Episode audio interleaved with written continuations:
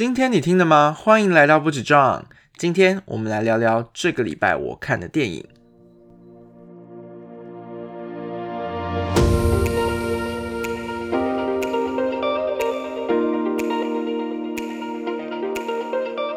最近呢，我看了两部电影。那一部电影呢是最近奥斯卡呼声很大的《游牧人生》，然后另外一部呢是去年就是获得金马奖最佳新导演的《南巫》。那为什么我想要推荐这两部电影呢？是我自己看完之后，其实我原本就非常期待想要看这两部电影，然后看完之后我也觉得有蛮多的感触的，所以就是想要推荐给大家。那不过呢，因为推荐的过程中难免会讲到剧情，所以等一下当简介完之后呢，就会是满满的电影雷。所以如果怕爆雷的观众呢，可以先把简介听完，然后就可以赶快去看电影啦。OK，那我们赶快来介绍吧。第一部呢，我要介绍的电影叫做《游牧人生》，让我来朗读一下它目前为止就是获得的奖项有哪些。就是它已经囊获了金球奖最佳戏剧类影片以及最佳导演，还有威尼斯影展的金狮奖。它目前呢，就是在我录音这的这个当下呢，它又入围了奥斯卡的最佳影片、最佳导演，还有最佳女主角。最佳改编剧本等五项大奖，你说它是不是很值得看呢？然后呢，这部电影呢是一个华裔的导演叫做赵婷，他所指导跟撰写的剧本。那它其实是改编不少诶，算是报道式的文学，然后它也叫做《游牧人生》。它是讲的是一就是露营车打工族的故事，所以而且这个露营车打工族其实是有一个背景的，就是在二零零八年。金融海啸之后啊，就是原本的这个，就是美国有一个城镇叫做帝国镇。这个帝国镇因为原本它是石膏厂为主的一个城镇，然后呢，因为金融海啸关系呢，所以就是这个产业就没落了，所以整个镇就关镇了。所以呢，这个主角叫做 Fan，然后呢，他就是因为丧夫，而且因为这个小镇关镇，导致他就是有家也归不得，然后需要。到处去打工，所以他开始就是开着一台充当成露营车的箱型车，由北至南一直去，一边生活一边打工。所以它其实是一个很有趣的公路电影。然后我自己觉得看完了这个电影的感想是说，其实我觉得它不管里面的。虽然它整个电影的节奏其实是蛮蛮平稳的，它没有一个很大的起伏，但是其实它有一些片段其实真的还蛮有哲理的。比如说，它中间有一段就是呃，在附近开着露营车到处生活的时候，一开始去 Amazon 打工。然后 Amazon 就是有针对，就是每一个时间点，如果需要大量的这些就是打工者的话，他们就是会有类似的专案这样子。然后他就是会一边租露营车，然后白天去那边打。然后他有一次在超市里面遇到了，算是这个街坊邻居的小朋友。然后街坊邻居的小朋友就问他说：“他是不是无家可归的人？”然后他回了一句很有哲理的话，翻成中诶，英文是叫做 “I'm not homeless, I'm just”。Houseless 就是他不是没有家的，他只是没有房子而已。就是一听完之后，我就是心中就是有一种被重击的感觉。他就是这这个露营车当做是自己的家，然后以四海为家，过着游牧人生的生活。虽然一开始的这个故事背景，他是嗯，因为迫于生活所所逼，还有他想可能很想要逃离这个现实等等。所以，呃，虽然是逼不得已，但他在这个过程中，他也发现说，他好像也只能这样子生活。而且，他在这个路上其实遇到很多很有趣的人，比如说，像是一些有好带着好几个目的的人，比如说有一些人是届龄退休的老年人，或者跟他一样打工族，又或者是只是把这个露营当做消遣的家庭，他们会开着很豪华的露营车，然后。这几种类型的人，其实也都是在在表达了，嗯，这个电影想要呈现的几种几种现象啦。然后他也没有想要批判什么，他就只是用报道式跟纪实式的方式，就是告诉你，现在在他的这个主角的从这个主角的视野中，他观察到了哪些。比如说他中间有遇到一个有趣的插曲，就是他的一起围着萤火的朋友们啊，然后中间也有因为生病而需要去追寻梦想的朋友，另外还有他打工的认认识的一位好朋友叫做 David。然后在戏里面，其实他们有一些，我觉得是有一些火花跟情愫的。然后因为中间有个故事，就是这个 David 就是有他的小孩就去找他，他的儿子就去找他。然后因为他儿子就是已经成家立业了，所以就是想要把爸爸接回去。那原本爸爸就是就是一直是在打工嘛，对不对？然后后来就是答应了，因为小他儿子的，就是他的孙子要出生了，所以呢，他就是。回到了这个儿子的家里面久居下来。那他在离开的时候呢，也邀请了 Finn，就是有时间的话一定要来看看。那 Finn 也有答应他。所以到了过了发生一些事件之后，Finn 就是想说，就是过去拜访了这个 David。然后他到了那边之后，才发现说，David 已经不打算回到那个露营的生活，而选择去享天伦之乐。但是他在想，就是他 Fin 过去他家的时候呢，就是 David 当很热情的招待他，并且邀请 Fin 要不要跟他一起住下来，因为他觉得他一定也可以融入大家这样子。但是家人们在享天伦之乐的同时，他也意识到自己他好像不属于这边，而且他的心中他就觉得他可能是适合这个游牧。的人生，他已经回不去了，所以他选择了不告而别，然后在凌晨的时候出发了。然后最后电影就是他回到他的家乡，电影拍的非常漂亮，然后配乐也非常的非常的厉害。就是你看那个壮阔的公路影像跟呃女主角的内心的刻画，你就会觉得非常的感动。然后最后电影就是在一个他回到他的家乡，然后。看着他变成已经废墟的这个城镇，然后最后就是选择继续往前走这样子。那讲到这边，就是我自己在看完这个电影的时候，其实它中间的过程的节奏其实都一直蛮平稳，一直蛮缓慢的。可是就在过程中都会带给大家一些些感动。那在电影里呢，我还有觉得有另外一句非常有哲理的话，中文叫做“那些不得不离开的人，我们路上见”。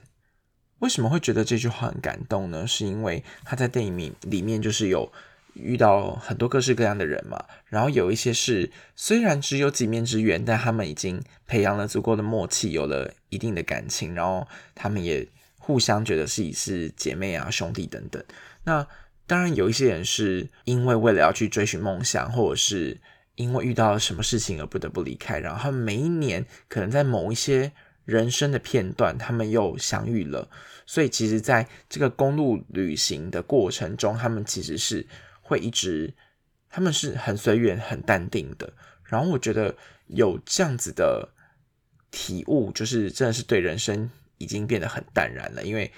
他们可能已经无所求。虽然我很穷困，但是我精神上是很富足的。那。说到这里呢，讲讲我的感想好了。我觉得为什么这一部电影就是会这么受到大家的推崇，主要有几个点。第一个就是这个电影的形态蛮有趣，它是一个纪实式的电影，而且它是非常讲求人性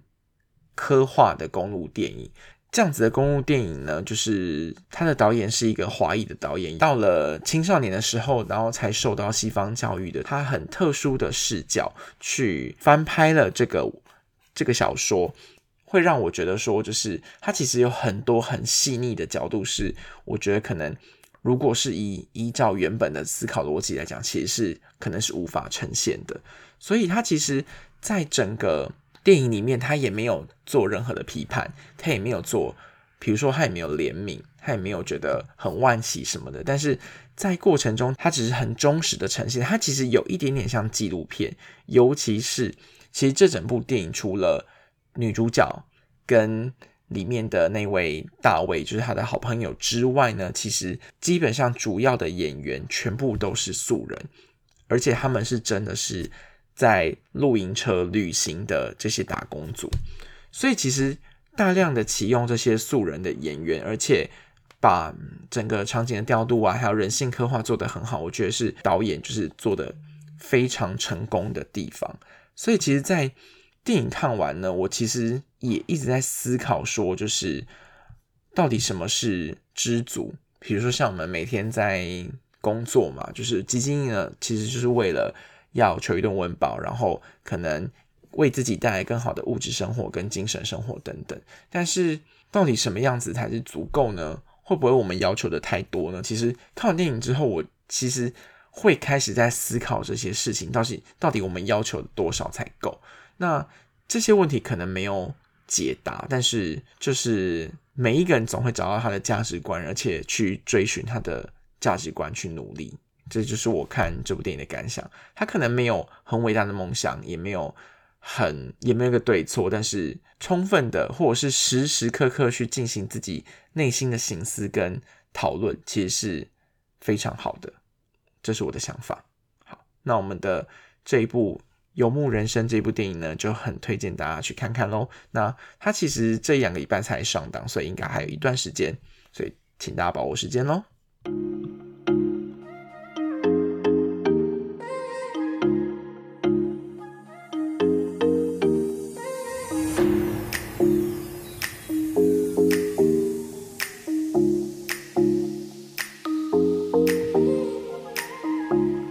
接下来的这部电影呢，叫做《南屋》，就是我这个礼拜看的另外一部电影。然后他的导演呢是张吉安，他是去年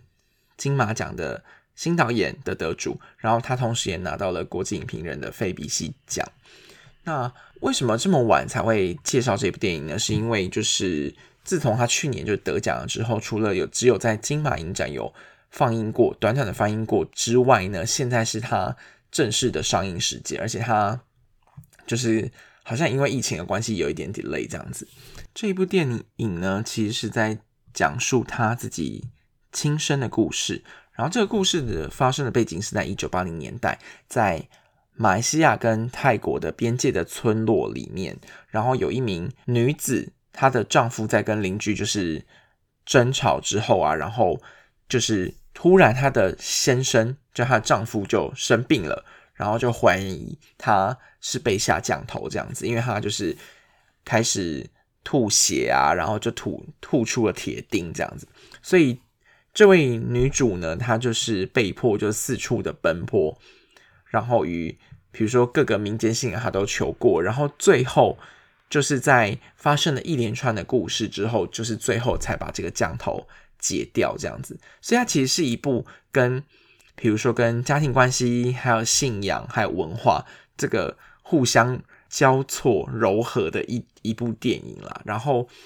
就是在这个过程中，其实先讲剧情好了，因为现在讲大意是这样。可是其实在这过程中，其实发生很多事情。比如说，其实我们看到电影看到最后才知道说，哦，原来这整件事情其实讲的就是导演他自己的亲身故事。所以，呃，这位女主女主角就是他的妈妈，然后。他爸爸就是被下降头这样子，然后因为他爸爸就是一直卧病在床嘛，所以他的妈妈就开始四处求神问卜。它里面在镜头里面其实有呈现了非常多的不同的鬼神，比如说有他们在他们家外面观看着他们的这个拿度公，他们是称作是马来西亚的类似像我们的土地公这样会守护他们。然后另外呢。就是在这个过程中，他们其实也因为他被下降头嘛，是因为他跟邻居争吵，然后他的这个邻居跟他们争吵过，这个邻居呢，他就是自己骑着车跑到外面的时候，就是被车子撞死了。所以这个邻居的妈妈呢，电影演起来这样，就是这个邻居的妈妈好像就是有来下降头这样子，就他可能有一些机身这样子，然后呢，导致导演的爸爸呢，就是。开始生病，卧病在床，甚至一直想要，就是有点有点是要被抓交替。所以，她其实女主角呢，就是除了到处求神问卜之外呢，就是浮水啊，到山神啊去拜山神，全部都试过一轮了。直到最后呢，就是在绝望的时候，就是在无意间就得知了一位马来的老者，就他原本就是在帮人家解降的人，但他已经收山了。然后最后他因为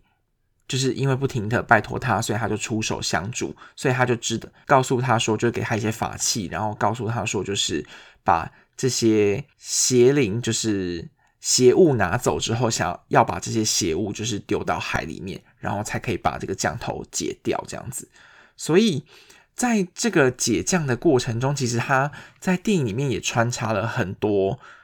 不同的视角，比如说刚刚我们讲到这个拿督公嘛，他原本是家里面的守护神，但是在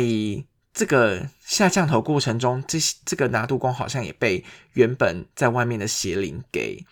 给附上去的，所以导致最后就是女妈妈呢，就是必须要去把这些这中间有一些鬼神，这很难。我觉得这我觉得导演很厉害，就是他把这些很想象的东西给具象化。比如说中间有一段就是在讲爸爸其实是在去外面。捕鱼去田里面捕鱼的时候被下降头的，呃，就是突然倒地的，所以他其实中间有一段就是把他们马来西亚在稻田里面这个神神奇呢，就是给具象化，就是有一个叫做田伯爷，有一段就是在他在稻田里面跳舞，然后搭配着就是马来西亚传统的音乐这样子，还有一些咒语，所以在这个过程中其实都蛮有张力的。然后另外还有就是。降头就是他也是降头鬼，也是把它具象化。他在树上里面，另外还有这个马来西亚，就是他们就是他们现在这个故事所发生的这个城镇叫做吉达，有一个项羽山，所以他的传说就是有一个项羽山上面，就是因为过去在很久很久以前呢，有一位公主，就是从中国来的公主呢，因为到了吉达州之后呢。就是后来就被就被困在这边，所以他们就是就无法回到他的家乡这样子。所以他其实在这个过程中，就是在解降头的过程中，就是也有这个从泉州来这位公主叫做柯娘的，等于是他的人像的化身，然后带领着女主角结尾。所以我觉得这是一部其实真的蛮有趣的电影，就是他把很多原本是想象或者是很。未知的东西，把它很具象化，然后它连带的也提到了很多议题，比如说女主角原本是是柔佛州的人，所以她其实是从别的地方嫁来这个很传统的小村落，所以其实，在先生还没有被下降头之前，其实比如说他就是不会讲马来文这样子，所以他这个与他先生。一起生活过程中，其实他也是格格不入的。然后，另外他一开始也不信神，他是因为他先生被下降头之后，才逐步的去不等于是说不得不相信。所以我觉得他其实有点，他里面的镜头语言其实很多都很直接，然后敬畏的设计也非常有趣。他其实有点猎奇，然后你。逐步的去探讨和去一一直去思考，他才发现说，其他的故事的所想要传达意义其实蛮深的，而且它非常的乱，它就是有点像是，诶，每一个人都有点雾里看花，但是每一个人都有他自己解读这个电影的方式，所以他其实不管，我觉得他不管，虽然他讲想讲议题有点大，他是想要用神话还有。自己亲身经历的事情去探讨，比如说像是一些政治啊，还有社会的变革，以及那个时代背景，还有一些文化种族的融合。所以他讲的事情其实真的非常的多。像他一开始里面就有很多情节，像是那个原本的妈妈，她想要就是照顾老公嘛，就她一直找不到方法，所以她就比如说去煮浮水啊，但是在煮浮水过程中，因为她非常的漫不经心，她竟然把这个浮水。他觉得那个浮水很脏，他就把它拿去烧开水，居然把那个浮水烧光了。所以就是我觉得那个很多小桥段其实都非常的有巧思，就是从一开始很不相信到最后不得不相信。然后故事的最后呢，就是这个这个男主角就是这个爸爸呢，因为他降头后来就被解了嘛，他也变成了一个解降师这样子。这个我自己的感想我是。在这部电影里面，我观察到了几个有趣的点，是我第一次发现，就是第一次这么直接的发现一部电影在电影的语言中，就是它的敬畏跟构图的重要性。比如说一开始就是有某一幕，就是他请那个就是女主角在请拿拿督公的化身，就一个巫师在为他解降的时候，他其实他的构图是把这个巫师的构图放在最边边的，他其实有点已经出血了。然后后来你就就会发现说，哦，她其实代表是这个女主角她心中的一个心境。她其实一开始是很不想相信的。我觉得这个镜头语言真的告诉了其实有很多小细微的故事。然后比如说它的配乐啊，还有主题曲啊，还有气氛哪里也都很棒。然后唯独是我觉得有一些，它其实也有讲到一些像是马来人啊，然后还有华人啊，还有泰国人，因为它其实这个吉达州它在的这个位置呢，其实很接近泰国，所以它其实它的种族是很很融合的，然后包含一些政治的因素，所以包含当地人其实他们也他们的一些身份认同的问题这样子。所以有一些，他其实有提到一些有关身份认同问题，但是没有讲的很细这样子。不过我觉得可以欣赏一部就是由自己的这个故事所出发的一个，